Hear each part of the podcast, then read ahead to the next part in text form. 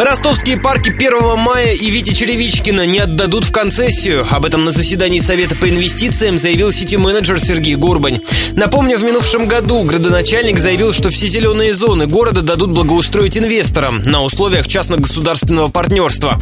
Теперь же Горбань сообщил, что бизнесменов, готовых пойти на это, найти не удалось, а их вложения вряд ли окупятся. Мысль градоначальника подтвердил его зам по экономическим вопросам Сергей Раздорский. На сегодняшний день у нас концессия в городе городе лишь одна, это набережная. Но с инвесторами сегодня именно на парке ситуация непростая. Мы сегодня говорили о парке Черевичкина. Объем вложений в парк Черевичкина по концессии примерно там 350-400 миллионов. Не каждый может себе это позволить со сроком там отдачи инвестиций 20-30 лет. Вот в этом проблема. Напомню, в парке Вити Черевичкина планировали построить два десятка новых аттракционов и развлекательный центр для детей, а также заменить коммуникации, асфальт, отремонтировать фасады и оборудовать систему видеонаблюдения.